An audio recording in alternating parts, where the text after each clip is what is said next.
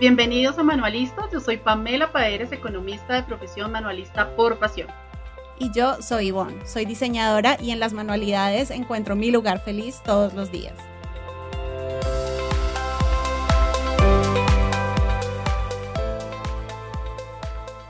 Hola, bienvenidos a nuestro segundo episodio, de profesional a manualista. Hoy les vamos a contar cómo ha sido el paso de profesionales más tradicionales a felices manualistas y cómo, siendo manualistas, podemos ser muy profesionales. Así es, bueno, yo súper contenta de estar otra vez aquí contigo, chica. Eh, bueno, resulta que esta idea nos surgió porque nosotros eh, cuando empezamos todo el tema de redes sociales hicimos una cajita de preguntas donde le pedíamos a las personas que nos dijeran qué tema les gustaría oír en uno de nuestros episodios, porque obviamente la opinión de ustedes es súper importante, entonces aprovecho para decir que cualquier cosa que ustedes quieran que, que, hablemos acá, nos comenten, ¿listo? Entonces, en esa oportunidad lo hicimos y eh, Juliana Pérez, ella nos compartió, nos, hizo, nos dio una respuesta que la verdad a mí personalmente me súper encantó porque es algo que me preguntan muchísimo, así que la voy a leer en este momento.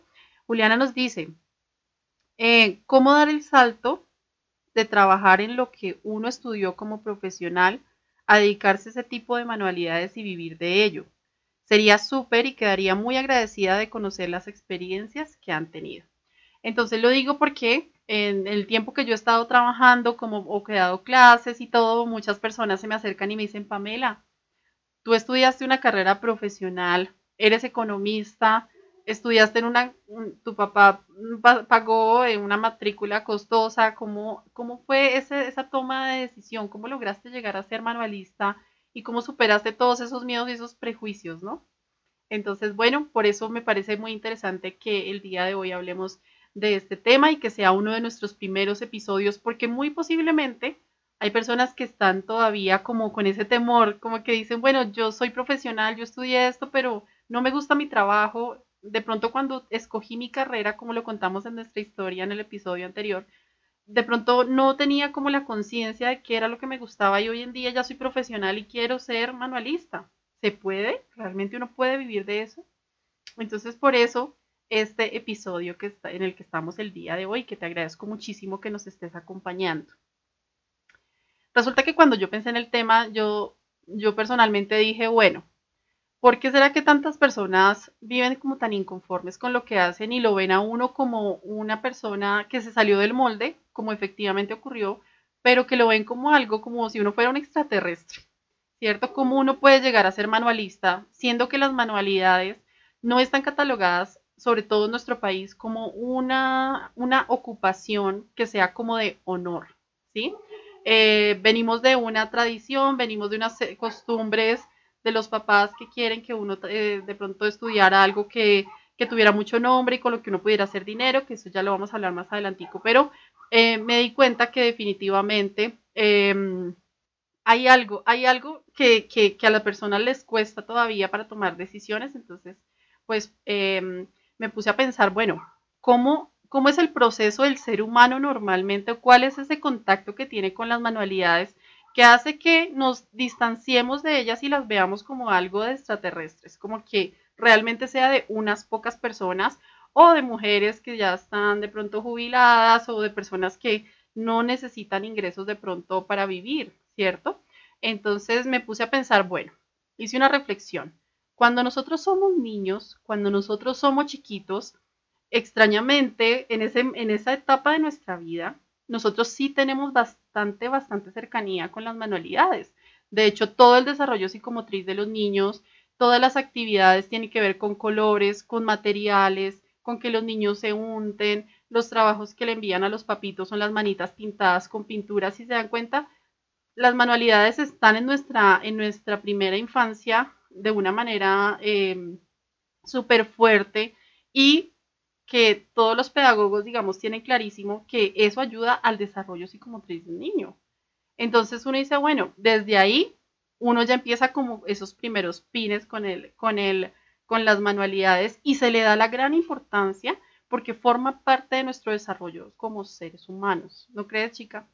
Sí, sí, totalmente, totalmente de acuerdo. Eh, en un principio es súper importante, después por alguna razón deja de serlo. No sé si es porque los papás se aburren o se aburren del desorden o a veces los materiales también para esas manualidades pueden ser muy costosos. Entonces, bueno, no sé cuáles son las razones, pero sí acaba por, por perderse como el, el interés en esa, en, esa, en esa parte que antes había sido tan, tan vital, tan importante. Exactamente. Yo pienso que cuando ya los niños crecen, ¿cierto? Digamos que en el colegio tienen ese contacto, eh, las mismas niñeras tienen que estar también preparadas para jugar con los niños con materiales y todo.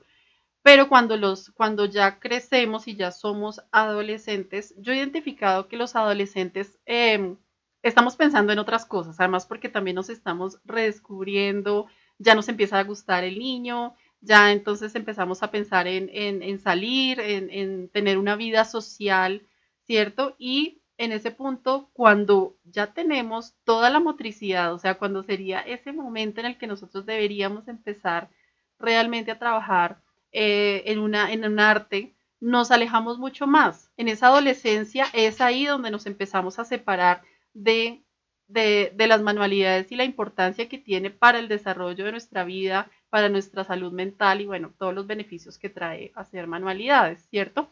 En ese momento además en el que somos adolescentes, pues ya se nos va a acabar el colegio. Entonces ya tenemos que empezar a pensar en el futuro, pensar qué vamos a estudiar, ¿cierto? Entonces es ahí donde vienen todo ese bombardeo de ferias de universidades, porque además en Latinoamérica para nosotros es muy importante salir del colegio y estudiar en una universidad las personas en nuestro país que deciden no estudiar posiblemente es porque no tienen la capacidad económica de hacerlo, ¿cierto? Ni siquiera por convicción. Entonces, cuando nosotros estamos tomando una decisión de qué vamos a hacer con nuestra vida y, tenemos la posibilidad de estudiar en una, en una universidad, siento yo que los papás a veces no nos dan como esa libertad en la que nos dicen, bueno, ¿qué te gusta hacer?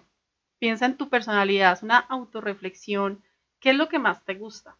Claro, uno en el colegio, si uno tiene esa venita o ese espíritu creativo, uno pues hace carteleras, hace, por ejemplo, en mi caso yo hacía las cartas de, los novios de mis amigas, entonces uno empieza como, uno sabe, pero lo ve como una actividad extracurricular, o sea, no forma parte de, tu, de tus materias principales a las que les das mucha más energía, ¿cierto?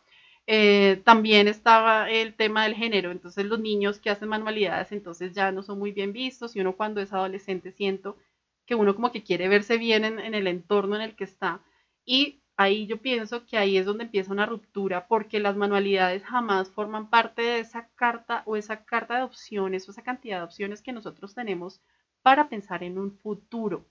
Y eso es muy triste porque nosotros ahí es cuando ya deberíamos empezar ¿cierto? Eh, creo que esa es la etapa en la que nosotros deberíamos ya eh, probar diferentes tipos de arte porque no solo hay uno y podríamos ya empezar a enfocarnos. Em, además de esto, cuando estamos pensando sobre nuestro futuro, viene todo el tema de las psicólogas, ¿no? Entonces viene las psicólogas que nos hacen todos los test eh, en mi caso, por ejemplo, bueno, lo voy a contar más adelante mi experiencia, pero por ejemplo, que uno en las, en las escribe, eh, responde esos test y uno mismo lo encamina a donde uno quiere ir, ¿no?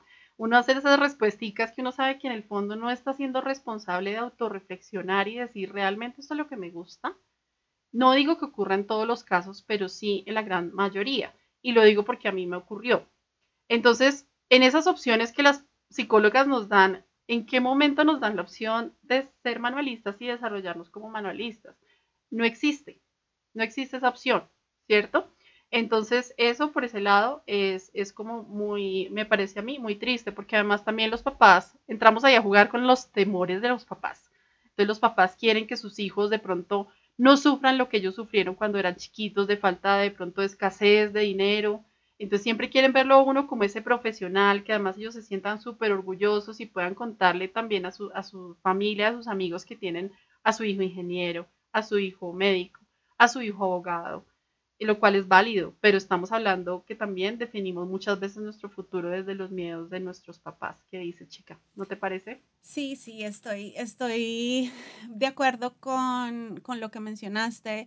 También eh, por, por otro lado, en, en, Colombia en particular, terminamos el colegio muy pequeños, tenemos 16 años, es muy difícil saber qué es lo que te gusta, no solo para que eres bueno, sino qué es lo que realmente te gusta.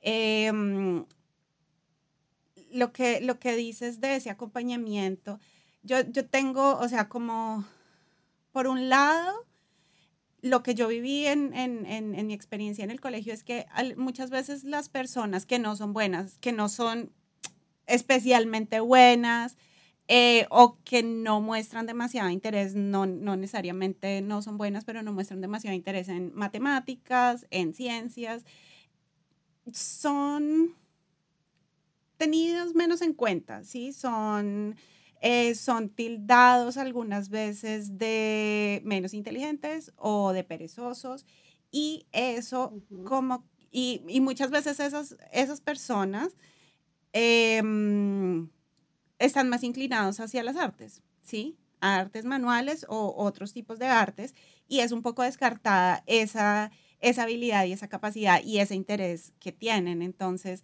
lo que hablabas de los miedos y lo que hablabas de querer, eh, de querer que nuestros padres se sientan orgullosos, como que son muchas cosas que juegan ahí y que, y que sí nos hacen, nos, nos, nos hacen caer en esa dinámica de quitarle valor y dejar de ver eh, el trabajo manual, el trabajo artesanal, el trabajo creativo como una opción de vida.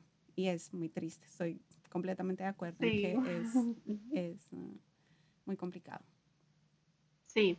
Bueno, yo pienso que también los adolescentes está bien que vivamos muchas cosas, ¿no? Lo que pasa es que, bueno, dicen los estudios, no digo cuál, pero sé que he leído que el, el, cerebro de las personas en la edad de adolescencia es, no está muy maduro todavía, ¿no? No está muy desarrollada esa parte racional, entonces, pues claro, uno por eso no le tiene miedo a la velocidad, no le tiene miedo de pronto estar de noche en la calle. Digamos que uno pierde mucho como el sentido de, del, del, del, susto, del miedo y los adolescentes definitivamente son más arriesgados y por ende quieren vivir muchísimas cosas, ¿cierto? Son etapas. Lo que pasa es que obviamente uno ya a estas alturas sabe que qué rico hubiera sido de pronto tener esa, esta reflexión que uno tiene de adulto cuando era más chiquito y de pronto se hubiera ahorrado eh, o hubiera podido encaminar, encaminarse antes, aunque bueno, los tiempos de Dios son perfectos y puede que todo forme parte de vivir, ¿no? De hecho, este podcast precisamente va dirigido a eso, a que eh, cómo lo que vivimos de, cierta manera nos va a servir para un futuro, para ese futuro. Lo importante es que no perdamos de vista nuestra, nuestro gusto y nuestro sentir y nuestra personalidad, que no dejemos pasar más tiempo. Si tú nos estás oyendo el día de hoy, eh, hagas esta reflexión con nosotras y de pronto descubras si realmente vas por el camino que quieres, eh, que quieres seguir. Bueno, llegamos a la adultez. Resulta que la adultez, chica, no sé, no sé si los oyentes también están de acuerdo conmigo. Eh, la, la adultez viene cargada de precisamente de decisiones en las que uno ya tiene que ser más racional, nuestro cerebro ya está más formado, más maduro, pero al mismo tiempo, bueno, ya salimos del colegio, ya, ya empezamos, ya, digamos, ya estudiamos, porque digamos que, bueno, nos encaminamos, estudiamos una carrera, eh, pues, que nos gustaba, que de pronto nos, nos sonó bien. En el camino de la carrera nos dimos cuenta tal vez que sí nos gustaba o no nos gustaba, ¿cierto? Pero que sin embargo para cumplir esa meta y de, graduarnos, porque lo importante es graduarse, eh, digamos que sentimos que bueno, ya cumplimos y vamos a cumplir con eso como lo que me ocurrió a mí. Como economista, yo cumplí con ser profesional, pero definitivamente no era lo que me gustaba. Cuando nosotros somos adultos también nos llenamos de muchas responsabilidades, entonces ya empezamos como con ese temor de, bueno, yo tengo que tener una casa, tengo que invertir, tengo que, y empiezan las deudas, ¿cierto? Entonces uno siente que para crecer, a menos que haya nacido en, en cuna de oro, que no es mi caso, pero que entonces uno ya siente que para que también tiene que empezar a formar algo. ¿Cierto? Entonces uno ya empieza con deudas, con unas responsabilidades, posiblemente uno ya tiene hijos, entonces ya no es, si se dan cuenta, las manualidades puede que uno las tenga ahí como ese, como, como que hasta uno las piense con nostalgia. Tal vez por eso las personas que son eh, profesionales y me hablan como de, ay, tan chévere tú, me gustaría tener esa fuerza que tú tienes, porque yo no soy capaz, yo tengo responsabilidades, entonces se, se convierte como en una, en una sensación, un sentimiento de nostalgia de, ah, qué rico hubiera sido, ¿cierto? Pero ya no lo puedo hacer porque ya tengo hijos y tengo responsabilidades. Entonces de pronto nos metemos de, eh, por ahí de pronto en algún curso o alguna cosa, pero definitivamente nos cuesta muchísimo dar ese primer paso. ¿Por qué? Porque nosotros ya tenemos unos miedos muy claros y sobre todo esos miedos de las responsabilidades y como ya somos personas más responsables, pues nos cuesta muchísimo más dar ese, ese paso.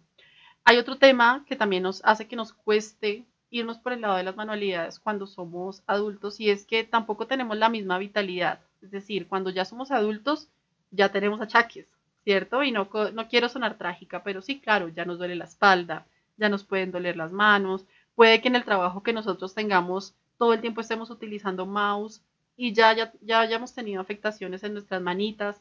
Todas esas cosas pueden hacer que sea mucho más difícil tomar un camino, de, tomar una decisión de decir, bueno, ya, me voy a poner a, a, emprender y quiero hacer manualidades. Entonces, eso nos termina abriendo mucho, mucho más la brecha entre las manualidades y nosotros. Es por eso y ese es como el fenómeno, chica, no sé si, si te parece, que es como el fenómeno que siento que en, en el pasar de nuestra vida eh, nos, eh, nos acercamos a las manualidades, pero la misma vida nos va alejando y la misma sociedad, las mismas costumbres, la misma idiosincrasia va haciendo que las manualidades definitivamente no sea una, una ocupación común y que las, que las personas que lo hacen sean casi extraterrestres. ¿Qué piensas tú de la adultez? Sí, eh, pienso que, que sí, que es verdad que eh, en, en, general, por la, la experiencia que, que, he visto, por los casos que he visto, como que el miedo es el primer, es el principal eh, conductor de las, de las decisiones que, que, tomamos y pues sabemos de sobra que no debe ser así, pero pues no es tan fácil eh, sobrepasar eh, esos, esos miedos y mirar, mirar para dentro de nosotros mismos y tomar la decisión que nos va a hacer realmente feliz y seguir los pasos que son necesarios para que así sea, ¿sí? Que seguramente no va a ser fácil, pero también lo que, hemos, lo que hacemos para satisfacer los, eh, los modelos o los estándares que nos implantaron y que dejamos, que decidimos seguir, tampoco ha sido fácil. Entonces, pues si, si en, cualquier una de, en, en cualquiera de las opciones vamos a tener que trabajar duro, pues que trabajemos duro por lo que realmente nos gusta y nos apasiona. Es mi, es mi reflexión uh -huh. sobre, sobre esta situación. Pero sí, lastimosamente el miedo es muy fuerte. Y hay otra cosa, chica, no sé, y, y, yo creo que eso lo hemos hablado tú y yo en nuestras conversaciones, es que solo se tilda a una persona de creativa cuando se trata de materiales, de manualidades, de diseño, y en realidad todos, todos podemos ser creativos. Es más, yo pienso que todos nacemos creativos, solo que solo algunas personas nos permitimos identificarlo y desarrollarlo y potencializarlo muchas veces. Pero tú puedes ser creativo en tu día a día, puedes ser creativo desde tu lugar de trabajo. El hecho de buscar soluciones, el hecho de tener, de decir hago las cosas así o así. La creatividad está, pienso que, que desconocemos mucho el término y nos llamamos no creativos. Muchas veces nos llamamos no creativos solo porque no hacemos manualidades. Pero inclusive dentro de las mismas manualidades podemos ser creativos de muchas maneras. A, veces las personas prueban un arte y se quedan con eso de, uy, no, yo soy malísimo para las manualidades porque en el colegio las monjitas me ponían a coser y yo odiaba eso. Y no se permiten explorar todas las posibilidades de manualidades, de técnicas, pero además de creatividad, de esa autorreflexión de decir, soy creativo, ¿de qué manera soy creativo? ¿No te parece, chica? Sí, yo pienso que más, o sea, más que decir puedo ser creativo, es saber que eres creativo. O sea, no, no es una opción, no es una decisión, no es, eres creativo. Si, si analizas, has encontrado una, una, solución diferente, una forma diferente de hacer las cosas en cualquier campo en el que te desarrolles, con tu familia, en tu casa, en tu trabajo eh, o, o en las manualidades. Entonces, somos creativos y punto. es mi, mi opinión personal, es que todos somos creativos. El hecho de decir, yo no soy creativo es una barrera que no, que no, nos, que no nos beneficia para nada. O sea, sí somos creativos, punto. Claro. Y, y, por ejemplo, el caso de lo que pasa con tu esposo, chica, que es absolutamente creativo en sus soluciones de software, de programación, es una persona muy creativa. En, en la agricultura, pensaría, en en agricultura, sí, en, el uso de, en inventarse cómo hacer algo eh, en construcción, por ejemplo, y así, sin, sin saberlo, sin haber estudiado nada, se vuelve creativo porque se vuelve recursivo para hacer las cosas y las hace y busca información, eso lo hace creativo. En, en el caso de mi esposo, por ejemplo, es eh, le gusta la cocina, entonces él es creativo al momento de cocinar, de usar ingredientes, eso también es creatividad. Eso es también otra reflexión que queremos hacer el día de hoy, pero bueno, como también estamos hablando de, experiencias, a mí me encanta la experiencia que tuvo Ivonchi de ese paso de profesional a manualista, porque ella sí fue rebelde y sí dijo, a mí sí me gustan las manualidades, así que me voy por el camino del diseño. Entonces, chica, cuéntanos tu experiencia, cómo fue pasar de pues bueno, nuestra historia ya la contamos en el episodio anterior, pero como que recordemos un poquito brevemente, pero además sobre todo enfocado en eso y cómo ser profesional te ha servido para lo que eres hoy.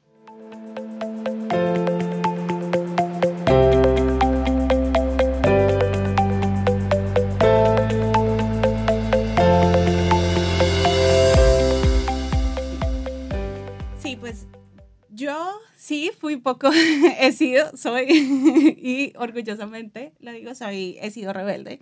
Eh, sin embargo, también he sido presa de esos, ah, de esos modelos y de esos estándares. He sido, he sido presa yo misma y también lo que tú decías de las opiniones de las personas, pero si estudiaste una carrera, eh, ¿por, qué, te dedicas a, a esto? ¿O cuándo vas a ejercer tu profesión? Es, en fin no, no, no vamos a entrar en detalles. porque todos, todos hablan desde sus miedos, ¿no?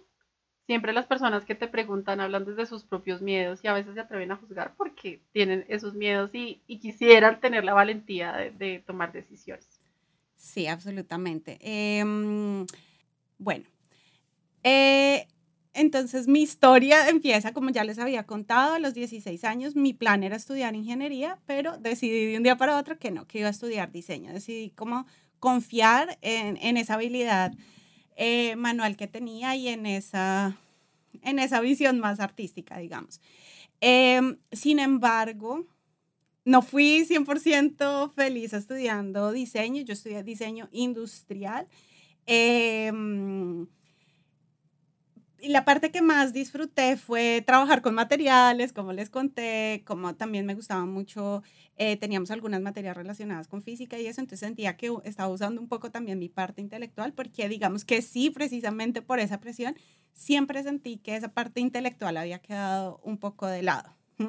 No le di demasiada eh, atención, pero, pero quedó ahí, ha estado ahí presente y todavía está. Eh, entonces, bueno, decidí estudiar diseño en, en, la Universidad Nacional, en la Facultad de Artes, y nunca sentí que encajé en ese, en ese medio, nunca sentí que eh, yo era una, una niña normal, sí, me gustaba, no era súper culta, no leía mucho, no me no conocía a muchos artistas, arquitectos, diseñadores, estaba, estaba ahí para aprender, ¿no? Pero sí había muchas personas que sabían mucho más, que estaban mucho más interesadas y mucho más metidas en ese cuento, por lo tanto siempre, siempre, me sentía un poco fuera de lugar, a pesar de disfrutar lo que, lo que hacía.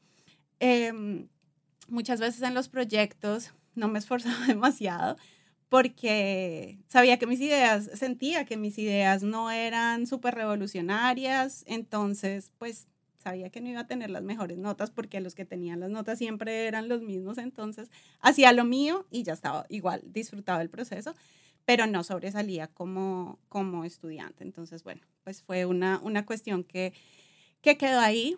Y después, como les conté, eh, no estaba 100% satisfecha, no, estaba, no tenía otra idea, de, una idea de cambiarme de carrera o esto, pero no estaba 100% contenta y con mi amiga tomamos la decisión de, de, viajar.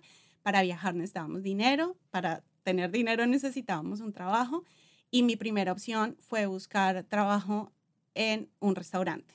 ¿sí? Tenía, quería algo con, que tuviera contacto con el cliente. Había también la opción, no sé, de una tienda de ropa o eso, pero no me llamaba la atención doblar ropa todo, todo el día, pero trabajar en un restaurante siempre me, me, o desde que pensé en buscar trabajo, fue la idea como que me, me gustó. Y así fue. Y fue una experiencia muy enriquecedora. O sea, lo digo ahora como veintitantos años después, veinte años después casi, no, menos 17. Em, pero en ese momento también lo sentí así, o sea, disfruté el trabajo, disfruté, era, era exigente, los jefes eran muy exigentes, el servicio tenía que ser perfecto, eh, bueno, muchos, muchos detalles, muchos pormenores. Y en ese, en ese ambiente encajé, porque me adapté a hacer las cosas de la forma que debían ser, a pesar de que sí tuve roces con jefes, porque abusaban un poco del poder, eh, pero puedo decir que aprendí, aprendí muchísimo y valoro mucho esas enseñanzas. No siempre hay que ser tan exigente y tan, y tan eh, serio, pero a veces no es fácil encontrar ese balance. Entonces, bueno, valoro, valoro lo que hicieron y aprendí muchísimo. Mm, después, cuando fui a Londres, pues ya tenía experiencia en esa área, me gustaba, decidí, decidí continuar por ahí y, funcionó bien, funcionó bien. Eh, después pensé, bueno, trabajo por la noche, de pronto podría pensar, eh, mis amigos trabajaban de día, yo quería poder pasar tiempo con personas como Pamela, entonces pensé, de pronto sería chévere buscar un trabajo durante el día, ¿sí? Que, que pueda tener eh, más tiempo en la noche para disfrutar con ellos. Entonces trabajé en un almacén de zapatos y tuve una jefe genial, una señora, o sea, el jefe perfecto, era organizada, era estricta, pero era como una mamá, pero como una amiga, pero como una hermana. Era, fue una experiencia genial y yo siempre en esas experiencias estaba muy pendiente de cómo se hacían las cosas, ¿sí? Cómo, cómo funcionaba el negocio en general. Entonces, esa, esa visión, no sé de dónde, de dónde viene, pero me ha beneficiado mucho en, en, mi negocio en este, en este momento. Pero siempre, siento que siempre la tuve, siempre estuve muy pendiente de ver las cosas desde el punto de vista del cliente, desde el punto de vista del empleado, desde el punto de vista del jefe, del dueño, como intentar entender por qué se hacían las cosas, cómo se hacían, ¿sí? A pesar de que siempre fui muy, muy, muy, muy, crítica, em, pero intentaba ponerme en los zapatos, aunque muchas veces no estuviera de acuerdo. Em, después decidí volver a Colombia, volví a ese primer trabajo, lo cual fue bueno que, que tuvieran una buena referencia mía y, y quisieran volver a aceptarme ahí. Después tuve la oportunidad de conseguir este trabajo de los sueños, que era trabajar en el, en el BBC. Las cosas allá eran un poco más relajadas que en ese otro trabajo que yo había tenido. Y fue bueno porque me pude relajar un poco, pero también pude aportar un poco de lo que había aprendido y ese, ese aporte fue tenido en cuenta. Sí, también tuve un jefe que era, era, muy, era exigente en diferente, de diferente forma. Hicimos súper buen equipo. A pesar de que, bueno, hoy eh, puedo identificar algunas conductas de que no eran tan, tan chéveres, pero, pero hicimos un equipo muy bueno. Eh, y gracias a eso fue que yo llegué a administrar un nuevo bar del BBC cuando abrió al pie de la casa de Pamela. Y pues eso fue una oportunidad enorme, una satisfacción, fue un reto gigante ser, estar en esa posición y ser responsable de pocas personas, éramos cinco o seis, pero era mi responsabilidad y, y, siento que logré hacer, hacer un buen trabajo. Fue, fue bueno y por eso decidieron pasarme para un café, un, un bar más grande y ahí ya no fue tan bueno porque tampoco tenía suficiente experiencia para, para manejar un, un, bar tan grande. O sea, hubiera sido eh, perfecta en ese, en ese ambiente más, más pequeño y un poco más, más controlado, sin tantos clientes, sin tantas cosas. Bueno, pero fue mucho, mucho, mucho aprendizaje, mucho aprendizaje, sobre todo mucho cuidado a los detalles. Fue, o sea, creo que de, de todas las experiencias, esa atención a los detalles es la principal característica que me, que me identifica en este, en este momento y que no sé si lo hubiera podido desarrollar haciendo otro tipo de trabajos. Mm, no sé si tienes algo que apuntar hasta ahí, Pame, si quieres. No, ¿No? yo estoy feliz oyendo tu Me encanta. Ah, escuchando nuevamente la historia que te sabes de memoria. no, pero me em, gusta mucho. Bueno, eh, después de, de, de, esa experiencia en ese, en ese bar ya más grande, eran, no sé, por ahí 20, 25 personas a cargo, los dueños, los jefes, los inversionistas estaban siempre muy cerca, o sea, era una presión muy grande. Eh, yo era, era, tenía creo que 27 años por ahí, pero no me sentía y no me siento una persona madura.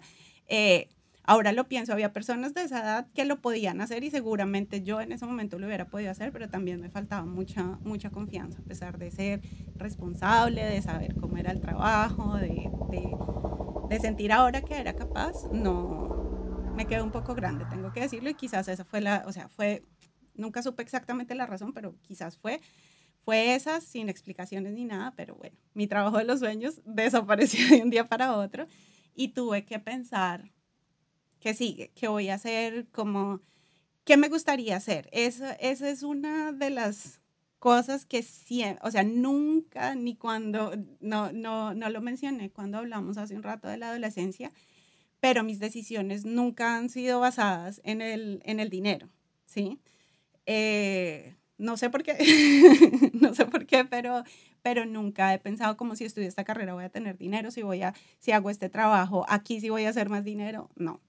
Eh, pero siempre he tenido claro que es importante trabajar y ganar dinero para poder hacer las cosas que, que queremos hacer. Entonces, pero no, mi idea nunca ha sido ganar mucho dinero o eh, estar en el área que más dinero da. Es mi, ese es el punto que, que quiero pasar. Mm, entonces ahí pensé, ahora, ahora qué, hubiera sido muy fácil en ese momento buscar trabajo en otro bar porque tenía toda la experiencia, tenía, o sea, tenía la referencia de haber trabajado allá eh, y haber tenido el cargo de administradora, seguramente iba a conseguir trabajo en esa área, pero pensé, mm, es una oportunidad de hacer algo diferente y ahí pensé, podría darle un chance a enseñar, ¿sí? Desde que yo llegué de Londres, me picó el bichito de, de en algún momento enseñar, no tenía mucho que, que enseñar, pero sabía inglés, entonces eh, eh, me presenté para mm,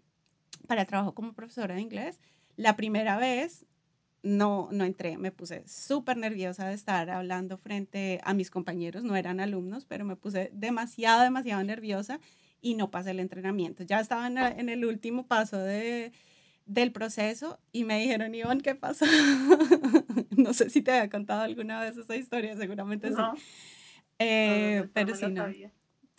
Y y no tenía trabajo, necesita, le, había pasado todo este bache de inicios del, del 2012 y yo pensé, ¿qué voy a hacer? Me dijeron, pero lo hiciste muy bien, la próxima, en la próxima, en el próximo grupo, en el próximo entrenamiento te vamos a tener en cuenta. Y yo dije, ay, sí, lo dicen para, pues, para calmarme, pero no, así fue, me llamaron, hice el proceso, ya logré controlar mis nervios, logré em, conseguir el trabajo eh, y fue una experiencia genial, fue, fue muy chévere porque fue también trabajar en un ambiente organizado, eh, donde tienes tus responsabilidades claras, donde no puedes, ah, no puedes, digamos, eh, hacerte loco con algunas cosas, no tienes que hacer las cosas como son. Y, y, y nuevamente conseguí adaptarme a esa, a esa dinámica. También tuve jefes eh, tuve algunos jefes, en,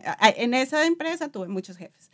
No todos fueron buenos, pero sí tuve unos muy, muy buenas personas de las que aprendí, aprendí mucho, sobre todo esa parte de ganar confianza, de sentir que sí lo puedo hacer y sobre todo mujeres que asumen el, el poder y la responsabilidad y lo hacen muy bien, ¿sí? Y eh, esa, esa, experiencia fue, fue interesante y creo que también me, como que me ayudó a, a mejorar esa parte, a la palabra de moda, empoderarme un poco.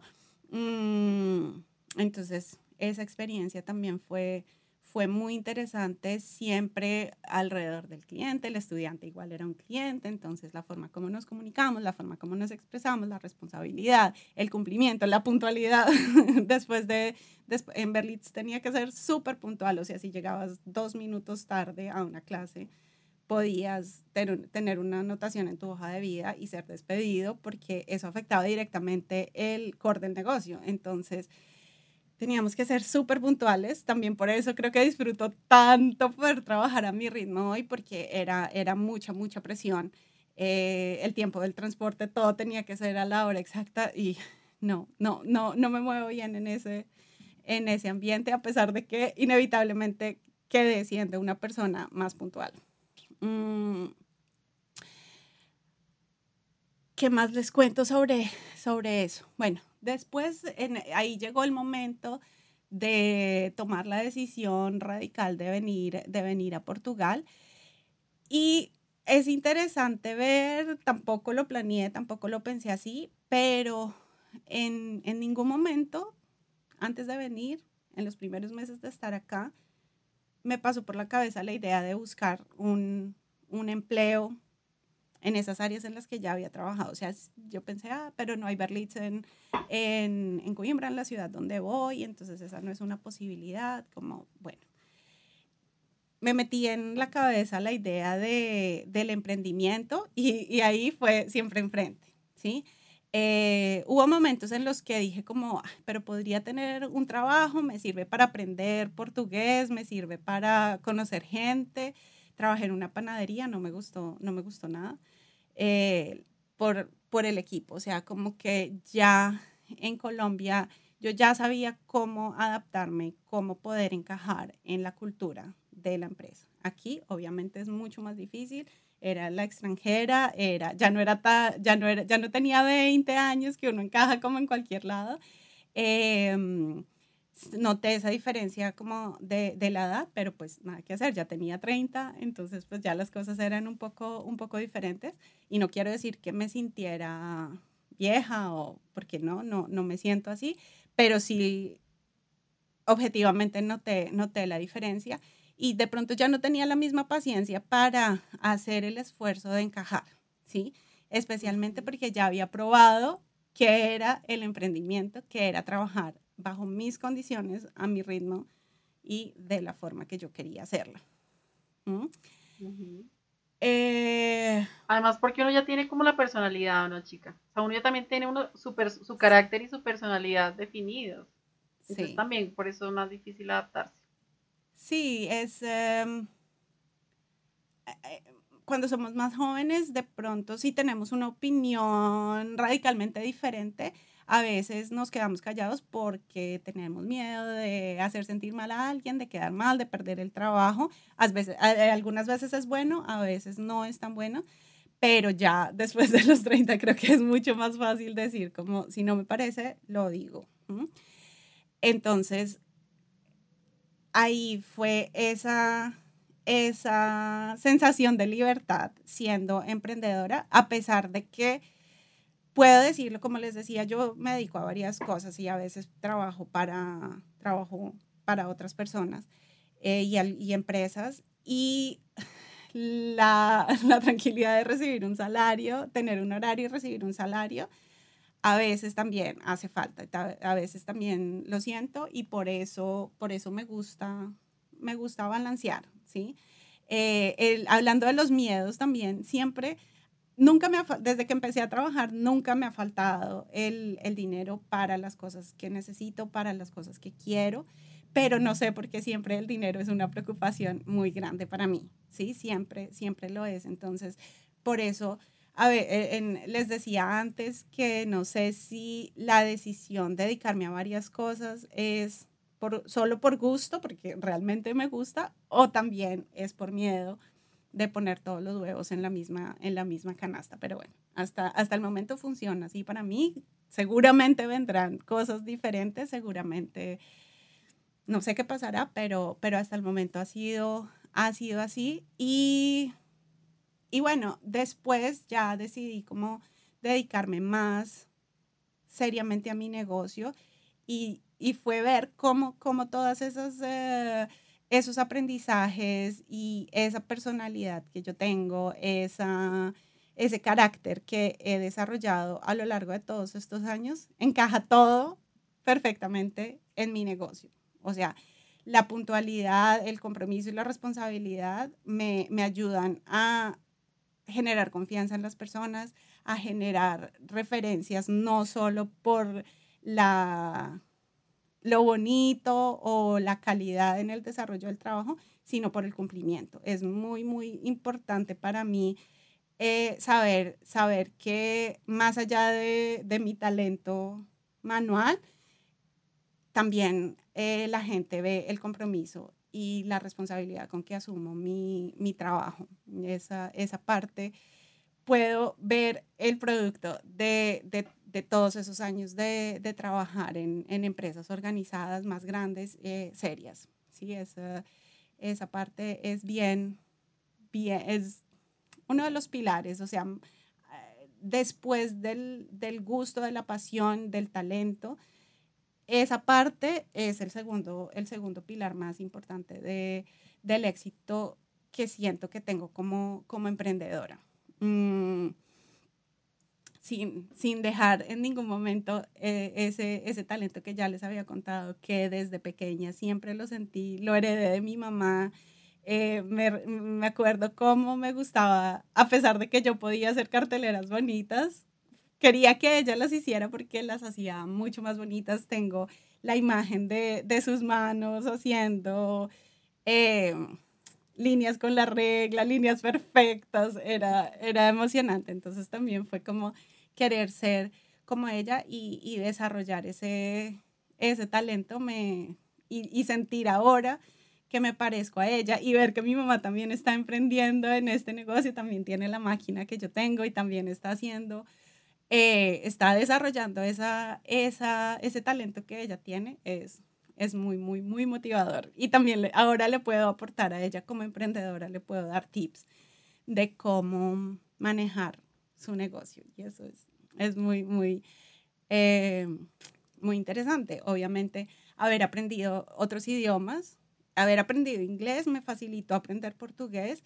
y mis clientes son portugueses. O sea, logré logré entrar en el mercado y hablar con personas que son portuguesas, que sientan confianza en mi trabajo, eh, muchas veces hablamos por, por mensaje de texto, quizás ni se, ni se imaginan que yo no soy portuguesa, bueno, por mi nombre lo pueden identificar, pero no, no, o sea, logro encajar y tener esa, esa confianza, esa es otra parte que de toda mi experiencia siento, veo los frutos, los frutos ahora. Em, ¿Qué más les cuento? ¿Qué más les cuento? bueno, mi experiencia, o sea, el, la experiencia de emprender al lado de Pamela también ha sido, ha sido muy enriquecedor. Primero, porque ver que ella lo estaba haciendo me hizo pensar, eh, esa es una opción que nunca había considerado y está ahí para mí, tengo ese apoyo, como que es un, fue, fue un impulso. Y ver que ella decidió dedicarse 100% a su negocio, es como, sí, sí se puede. y a pesar de que yo no lo haga así, siempre, siempre, o sea, como que, mejor dicho, nunca he pensado en desistir. Desde que, desde que empecé, mi taller ha estado en movimiento, con muchos, con eh, menos pedidos, pero siempre ha estado en movimiento y siempre, o sea, cada vez que me siento a trabajar, Mm, recuerdo inmediatamente la razón por la que lo hago y la felicidad que me, que me trae tomar esa decisión de continuar haciéndolo. Mm, eso, esa, esa es mi historia.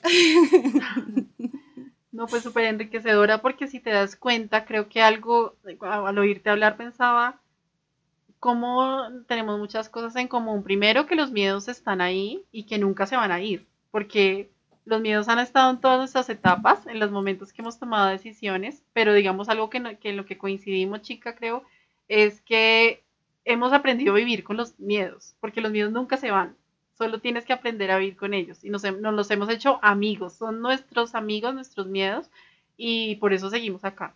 Otra cosa que, siento que coincidimos es que a las dos nos gusta hacerlo, o sea, nos gusta enfocarnos en lo que nos gusta y en lo que nos sentimos bien. O sea, como que nuestra motivación principal no es del dinero. Eh, coincido completamente contigo y que cuando uno no se siente bien en un lugar o haciendo algo, simplemente no está. Entonces nos permitimos hacer, nos permitimos tomar esa decisión. Y otra cosa es lo que tú cuentas en tu, en tu experiencia ya enfocada en esto, porque ya nuestra historia ya de amistad ya la contamos, pero enfocada en, tu, experiencia, me parece súper bonito, es que todo te ha servido para algo. Todas tus etapas y todas tus decisiones y todo lo que has hecho desde que era chiquitica te ha servido para algo en lo que eres hoy. Y seguramente lo que estás haciendo hoy te va a servir para cuando más adelante, para tu futuro, seguramente también va a ser, pues va a aportar muchísimo. En mi caso, por ejemplo, en mi vida, pues yo sí no fui tan rebelde. Yo de hecho en el colegio siempre era bien portada, los profesores me querían, siempre era la niña que, quería participar, me encantaban los colores, las material, los materiales, hacer carteleras, hacer las cartas a los novios de mis amigas. Eh, siempre me encantó estrenar marcadores para mí en mi lista del colegio, cuando me, me pedían comprar colores, era demasiado emocionante, demasiado, y tener esos colores que eran una cantidad, pero en mi caso éramos cuatro hermanos, entonces tampoco podíamos tenerlo ultra, ultra grande, pero eh, eh, me acuerdo mucho que comprar materiales para mí al comienzo del año era demasiado emocionante. Em, como lo dije, pues yo, yo, siempre me sentí como una niña eh, que le encantaban los colores y todo, pero yo sí me dejé llevar un poco por que en mi adolescencia, en la toma de decisiones, quería hacer sentir orgulloso a mi papá, elegir una carrera, me fui por el lado de los números, a pesar de que no me iba bien en la universidad, en el colegio, no me iba bien en cálculo, trigonometría, yo no sabía nada, nada de eso. Y sin embargo me fui por una carrera que, que sonaba muy bien, que sentía que yo me podía retar sin conocerme, sin hacer una autorreflexión. Y aunque en la vida siento y lo que le decimos, que nada es en vano, porque esa misma educación en ingeniería me permitió después desarrollar cosas y tener cierta visión.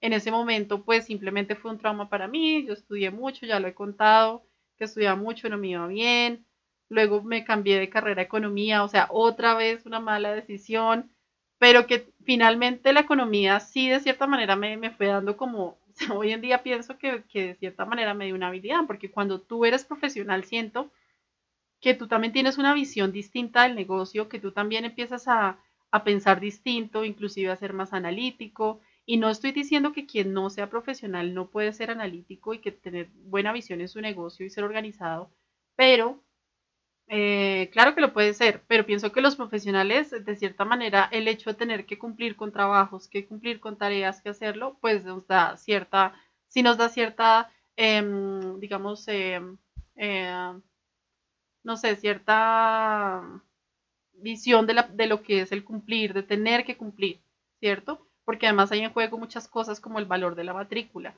Entonces, bueno, en mi caso, pues me pasé a economía para no perder las matemáticas que había visto en ingeniería, eh, pero definitivamente la economía no me gustaba. O sea, es más, yo me acuerdo que tengo una amiga con la que siempre estudiábamos y ella hacía todo el concepto económico y todo lo que significaba el número resultante pero a mí me fascinaba era hacer matemáticas, o sea, llenar blogs con ejercicios, integrar, hacer ecuaciones, todo eso me fascinaba, pero finalmente lo que significaba la carrera o lo que realmente uno iba a aplicar no me gustaba.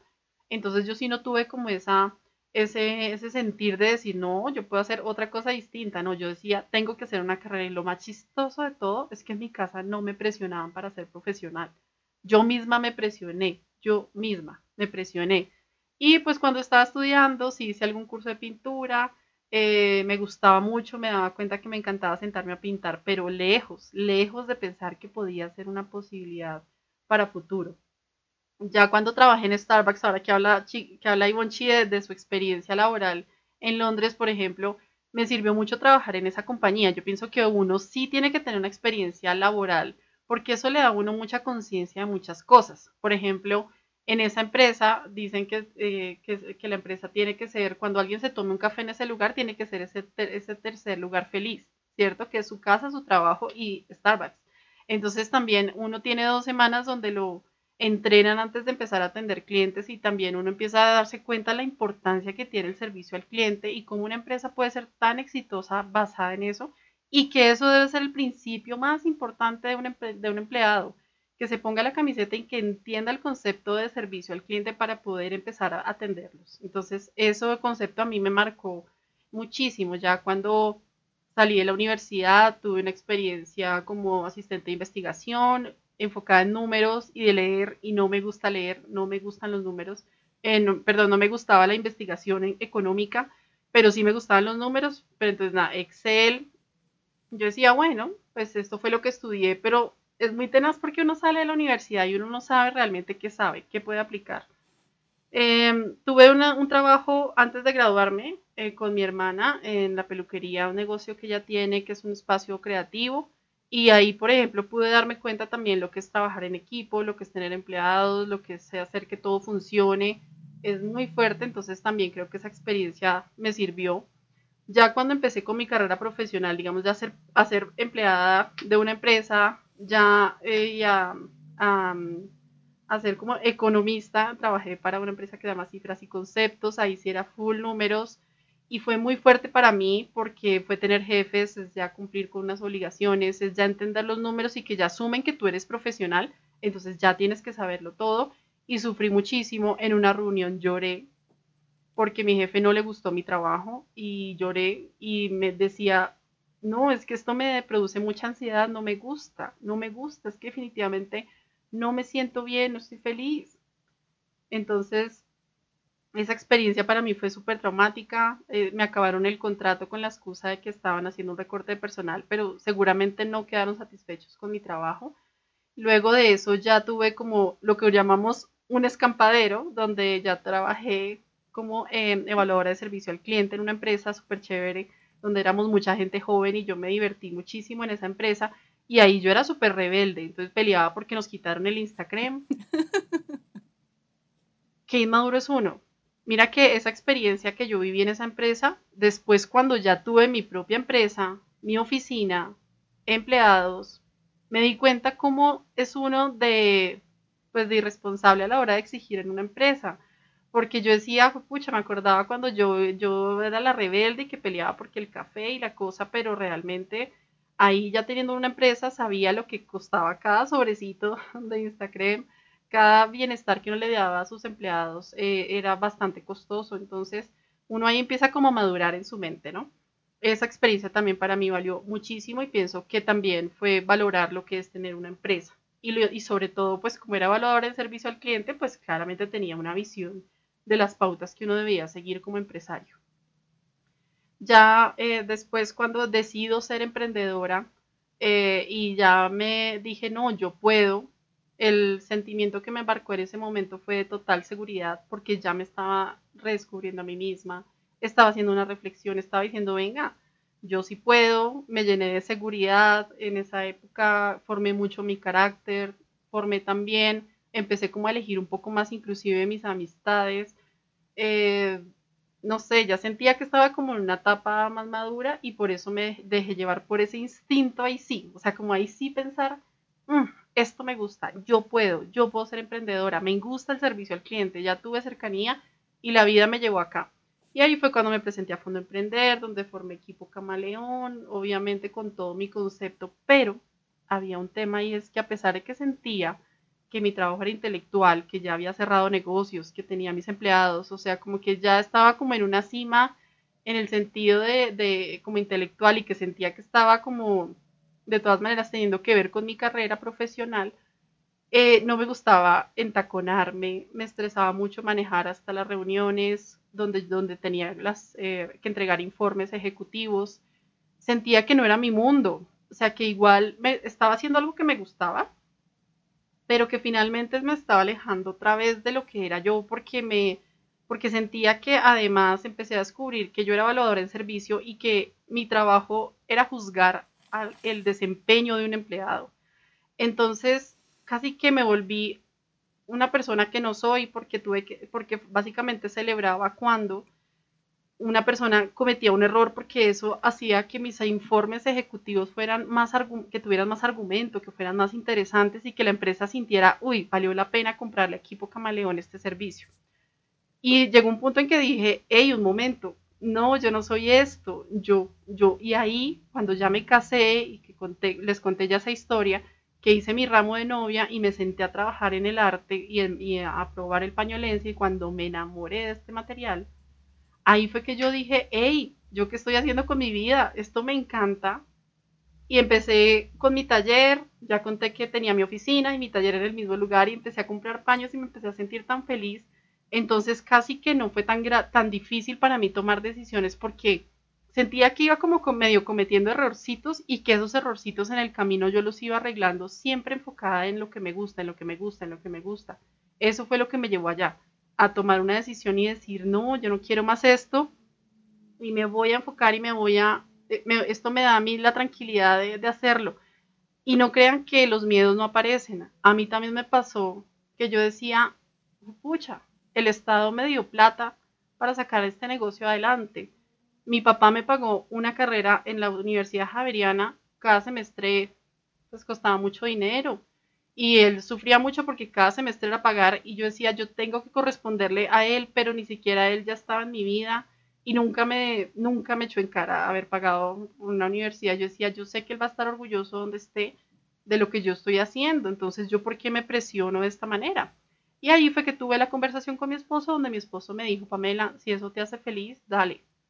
No sé, te has esforzado demasiado por equipo camaleón, realmente ¿quieres hacer otra cosa? Y yo le dije, sí, sí, y quiero porque me siento feliz. Esa fue mi decisión y siento también, como dice Ivonchi, que todas esas partes, todos esos momentos que nosotros vivimos, de alguna manera nos, nos trajo acá y que seguramente nos falta mucho por aprender, pero sí los antecedentes, las cosas. Mi mamá siempre me lo ha dicho. En la vida nada se aprende en vano, nada. Entonces yo siento que eso me ha permitido hoy en día en Taller Pamelensi, enamorada de mi negocio, ser también más cumplida, más profesional en la forma de comunicarme, en la forma de responder. Yo a veces, no sé, con, en una simple cotización, en la forma en la que te escribe la persona que te está escribiendo, que te está respondiendo una cotización, la forma en la que escribe uno se da cuenta su nivel también intelectual. Y también es bueno, y yo siento que eso también habla de seriedad. Una persona puede tener mucha más confianza cuando ve que uno es muy profesional también en su trato. Entonces no significa que tú tengas que ser profesional para ser muy profesional en tus manualidades y que todo lo que tú has vivido de alguna manera te ha traído acá. En eso creo que coincidimos con, eh, con Ivonchi 100%. Ahora que estamos hablando de, eso, de cómo todas nuestras experiencias nos han servido, cómo, cómo hoy podemos ver cómo han encajado todas esas piezas, estaba pensando que no solo, no solo son nuestras experiencias, sino también nuestra personalidad que a pesar de que cuando teníamos 16 años no la conocíamos, no nos conocíamos bien, hay características que quizás heredamos de nuestros papás que, que nos hacen quien somos y que nos hacen ser buenas en nuestro trabajo, que hacen que nuestro negocio tenga, em, tenga éxito. En, en, mi caso, por ejemplo, eh, siento que siempre una característica que, me ha beneficiado en mis trabajos, que por momentos se ha podido esconder, pero que siempre acabo por salir a flote, es, y, sé, y, tengo absoluta certeza, lo heredé de mi mamá, es que es una persona súper amable, ¿sí? Que trata bien a todas las personas, ¿sí? Que, que se preocupa por igual por la persona que hace la limpieza como por el dueño de la empresa y que puede em, tener una conversación y, y eh, adaptarse a la situación en la que está. y siento que esa es como la, la, la característica más importante que heredé de ella y que más me beneficia en mi negocio como, como emprendedora. Me benefició obviamente como empleada, pero como emprendedora es una característica que, que sobresale y, y tener, o sea, eso no lo controlamos, pero sí tenemos la, la posibilidad de sacarle provecho a esas a esas características de nuestra personalidad que son muy positivas, ¿sí? Hay otras que no son tan positivas, podemos cambiarlas, pero sacarle todo el provecho a esas, a esas características positivas. Por mi parte, de, de, parte de mi papá, él siempre ha sido muy organizado, sobre todo con su dinero, y eso también me ayuda a mantener mi negocio andando y que, porque en, en estos negocios, en estos emprendimientos, especialmente de manualidades, cuando no podemos controlar exactamente el valor del el costo del, de nuestros productos, es difícil, es difícil mantener la rentabilidad del negocio. Y Pamela es, eh, es, economista, pero aún así sigue siendo un reto. Para ti también lo ha sido, ¿no? Mantener esa rentabilidad. Así que apoyarnos no solo en la experiencia que hemos tenido, sino en quién somos nosotros, en cuáles son las características de nuestra personalidad que nos van a ayudar a, a, ser exitosos en este negocio y que esa, sea la, la, cara, la personalidad de nuestra empresa, como de nuestra marca.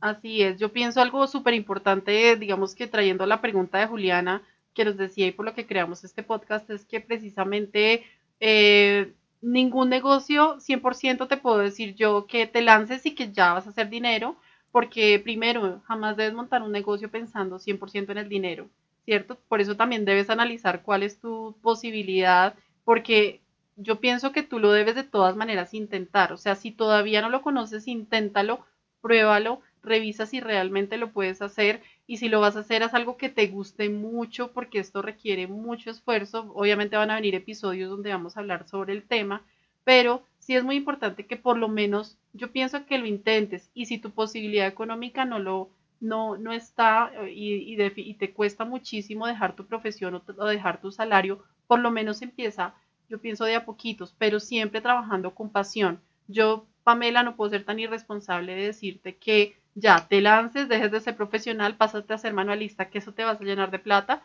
Jamás te podría decir eso, sería muy irresponsable, pero ten por seguro que si tú buscas algo que te encante y desde un comienzo tienes buenas bases de servicio al cliente, buenas bases de obviamente marketing que puedas hacerlo, inténtalo, inténtalo al menos, no te quedes con esa frustración porque la profesión, aunque sí nos llena de mucha satisfacción, también ser emprendedor es de bastante satisfacción. Entonces, mi, digamos, el consejo que yo quiero dejar acá o la recomendación o como lo quieras tomar, sin ser yo la dueña de la verdad, es que por lo menos lo intentes, pero lo intentes desde el corazón y que realmente emprender en manualidades no sea como un error más o que sea algo que tú hagas porque siento que a ella le va bien sino que realmente lo hagas de corazón si te gusta.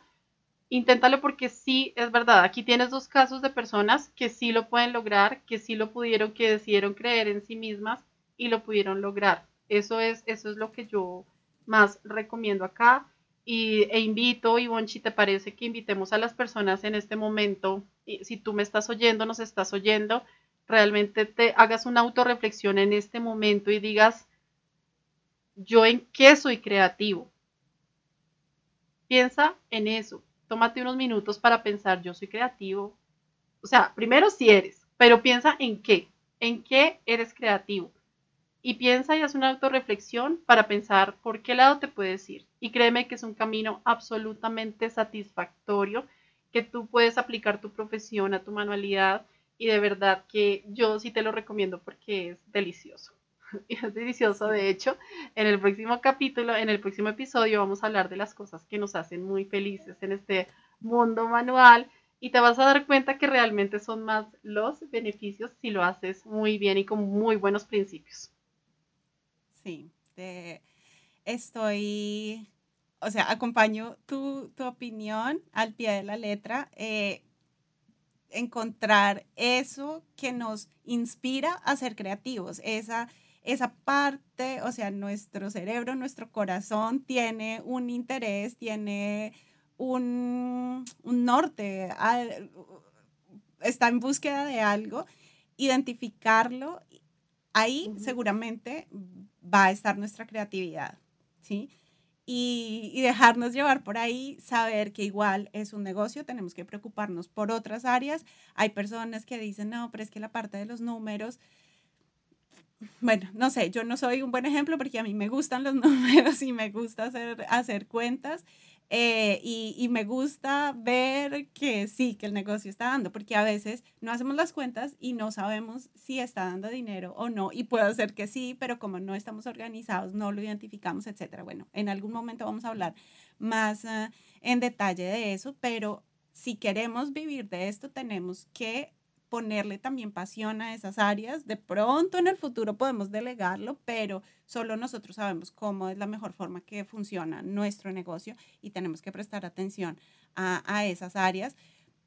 Sí, pero siempre primero, primero, primero la pasión. Entonces la invitación, como dijo Pamela, a identificar qué nos hace ser creativos, qué nos inspira a ser creativos, eh, qué características de nuestra personalidad nos ayudan en es, a ser quien queremos ser, ¿sí?